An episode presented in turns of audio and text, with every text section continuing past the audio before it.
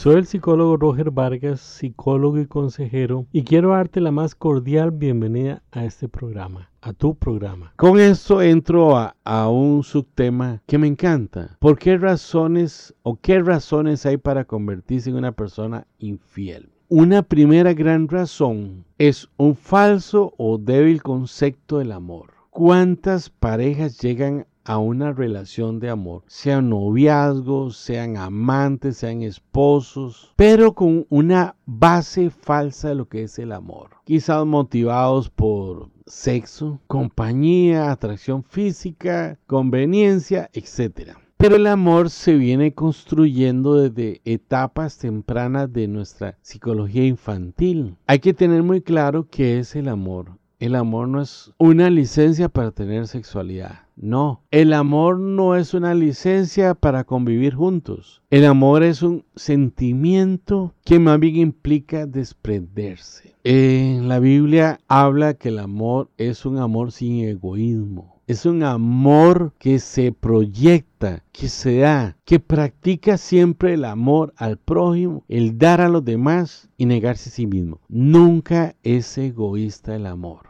Muchas las parejas fracasan porque no tienen claro qué es el amor. Porque ante la primera situación difícil, la relación va a tambalear. La relación va de pronto a ubicarse sobre una base tremendamente fácil. Otra de las razones que yo encuentro es que el machismo es otra de las variables importantes para la fidelidad. No se le perdona a la mujer la infidelidad, pero el hombre es el hombre, es el dicho popular la vergüenza expresión del machismo, porque lo mismo vale la mujer, el mismo derecho tiene la mujer que el hombre, y ninguno de los dos tiene permiso, autorización o licencia de cometer un acto de infidelidad. El gran monstruo del machismo, ¿verdad? Es uno de los peligros del matrimonio, de la relación de pareja y de cualquier tipo de relación que involucre una fidelidad. Otra situación que yo encuentro a nivel de, de, vínculo de pareja es cuando se pierde el espacio de pareja. Cuando la relación de pareja empieza a tener fracturas sin entrar a repararlas, sin entrar a trabajarlas. ¿Qué es el espacio de pareja? La sexualidad, el dormitorio. No, es todo aquellos que comparten, que van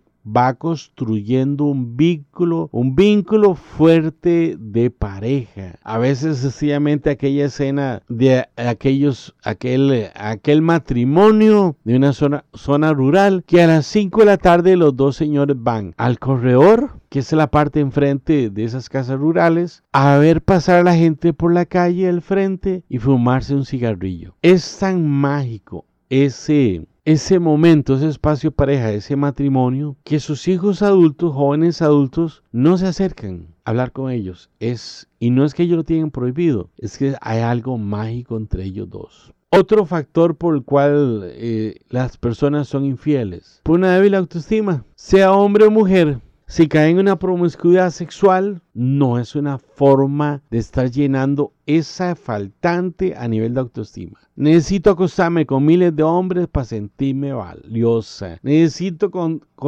acostarme con miles de mujeres para sentir mi ego masculino satisfecho. Y todo en el fondo es una débil y pobre autoestima. Autoestima en el sentido del valor que yo me doy y la forma en que me miro a mí mismo. Bueno, esos son algunos, algunos factores. No quiero mencionar otros que son muy alcahuetas, permisivos sobre la relación, sobre la posibilidad de, de caer en una infidelidad. Porque no tiene excusa, no tiene excusa la infidelidad, sencillamente. Porque algunos dicen, ah, se debilitó la relación sexual. Por favor, aviven la llama del amor entonces. Quiero hablar un poquito de, de consecuencias de la infidelidad. Es, es un tema eh, que la gente le destruye el corazón. Los puede meter a una situación tan dura a nivel psicológica. He pacientes, me estoy acordando de una mujer que la atendí hoy y una semana después la volví a atender, estaba más delgada. No era posible que en una semana perdiera 2, 3 kilos sencillamente por su depresión. Una terapeuta, Esther Perel, hace un señalamiento muy contundente sobre esto de las consecuencias de la infidelidad. Dice ella, no en vano escribe, la infidelidad es el único pecado mencionado en dos mandamientos de la Biblia. Wow, yo nunca había reparado en eso. Uno que prohíbe hacerlo, que dice no vas a cometer adulterio. Y el otro que prohíbe siquiera pensarlo. Esther Perel da ese pronunciamiento muy fuerte las consecuencias de la infidelidad, tanta, tanto que la Biblia se toma la molestia de ponerlo en dos de los mandamientos. Una consecuencia que que es el eje central de todo eso, es destrucción, destrucción. Destruye relaciones, destruye familias, destruye parejas, destruye corazones, destruye sueños, destruye historias de amor. Deja heridas que son difíciles de sanar, generando toda una serie de fantasías y falsas ideas sobre lo sufrido. Esto me lo encuentro muchas veces. Vienen destrozados por la infidelidad y empiezan a argumentar una serie de ideas y fantasías que nada que ver. Que nada que ver. Por ejemplo, pueden pensar, creo que fue mi culpa, yo no lo atendía bien, no le prestaba atención. No, no, no, no, no, no. El único culpable es él o ella que cometen infidelidad. Son los únicos, no la pareja. El que comete la infidelidad es la persona que toma la decisión de destruir. Vienen fantasías como, ah, posiblemente él es mejor amante que yo. Y lo hace de una forma más placentera a mi esposa. Oh, quizás ella es más bonita,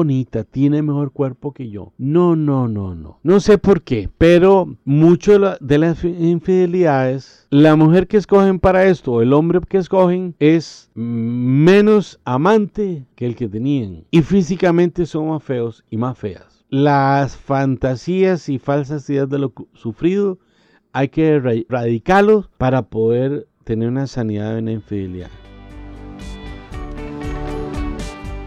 Te quiero dar las gracias por haber participado en este programa. Y recordarte que que te vuelvas a conectar con el siguiente programa, que es un tema de mucha edificación personal y uno de los temas sobre la vida que son importantes. Ya sabes, me puedes localizar al correo gmail.com y si bien vives en otro país o, o, en mi país pero lejos, si quieres una, una consulta virtual, una a través de una videollamada, me puedes localizar y nos ponemos de acuerdo. Dios te bendiga, gracias por estar conmigo en este programa y chao.